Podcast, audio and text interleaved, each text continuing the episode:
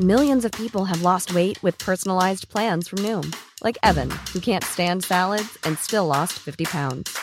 Salads, generally, for most people, are the easy button, right?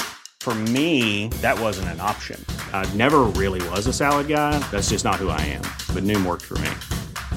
Get your personalized plan today at Noom.com. Real Noom user compensated to provide their story. In four weeks, the typical Noom user can expect to lose one to two pounds per week. Individual results may vary.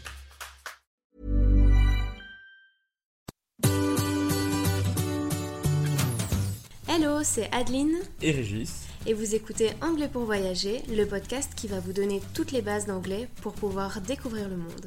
Bienvenue dans ce nouvel épisode.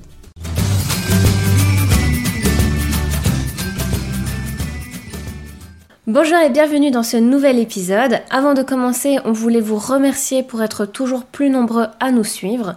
Beaucoup ont rejoint la communauté sur Facebook, donc euh, merci beaucoup. N'oublie pas que si tu veux aussi en faire partie, il suffit simplement de t'inscrire à la newsletter. Donc euh, n'hésite pas à venir interagir aussi avec nous sur Instagram. Donc le pseudo c'est anglais pour voyager. Aujourd'hui, tu vas apprendre la différence entre trois verbes de base qu'on utilise très régulièrement mais que les débutants en anglais confondent parfois. À savoir le verbe to see, le verbe to look et le verbe to watch. Commençons par to see. To see veut dire voir. Il n'y a pas de notion d'intention. On a les yeux ouverts et donc on voit des choses sans y réfléchir. Par exemple, I see a cat in the tree. Je vois un chat dans l'arbre. I see a cat in the tree. I saw James yesterday. J'ai vu James yesterday. Attention, to see est un verbe irrégulier au simple past. I saw James yesterday. I have never seen a monkey. Je n'ai jamais vu un singe, qui est aussi irrégulier pour le participe passé. I have never seen a monkey. si tu veux en apprendre encore plus et plus rapidement, n'oublie pas que tu peux suivre notre formation Apprendre l'anglais pour voyager en une semaine. Le lien se trouve en description de l'épisode. Ensuite, on a le verbe to look qui veut dire regarder. Cette fois-ci, il y a une intention. Donc on dirige son regard vers quelque chose, généralement pendant un court moment. D'ailleurs, on ajoute la préposition at lorsqu'il y a un complément qui suit. Par exemple, Look at this cat over there. Regarde ce chat là-bas. Look at this cat over there. I looked in the garage, but I didn't find anything. J'ai regardé dans le garage, mais je n'ai rien trouvé. I looked in the garage, but I didn't find anything.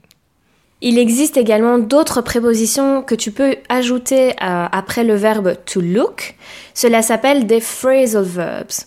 Et en fait, euh, les phrasal verbs, ça change complètement le sens du verbe. On va te donner plusieurs exemples. Si tu ajoutes par exemple la préposition for, donc to look for, ça a plutôt le sens de rechercher, chercher. Par exemple, My neighbors are looking for their cat in the garden. Mes voisins cherchent leur chat dans le jardin. My neighbors are looking for their cat in the garden.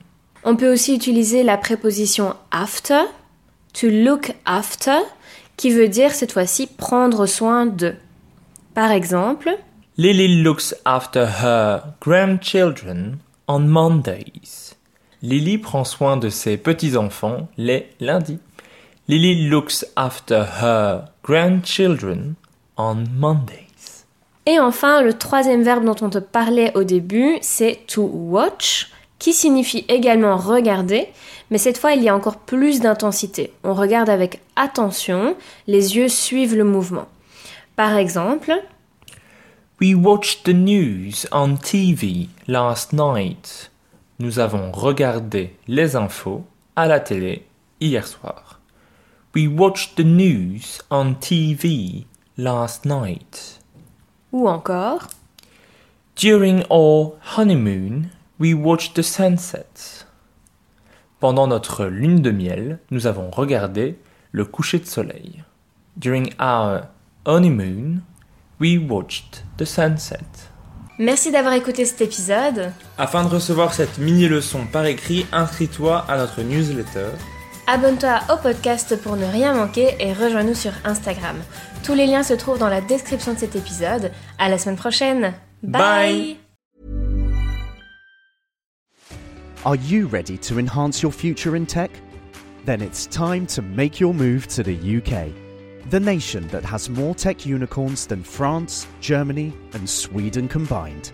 The nation that was third in the world to have a $1 trillion tech sector valuation. The nation where great talent comes together. Visit gov.uk forward slash great talent to see how you can work, live, and move to the UK.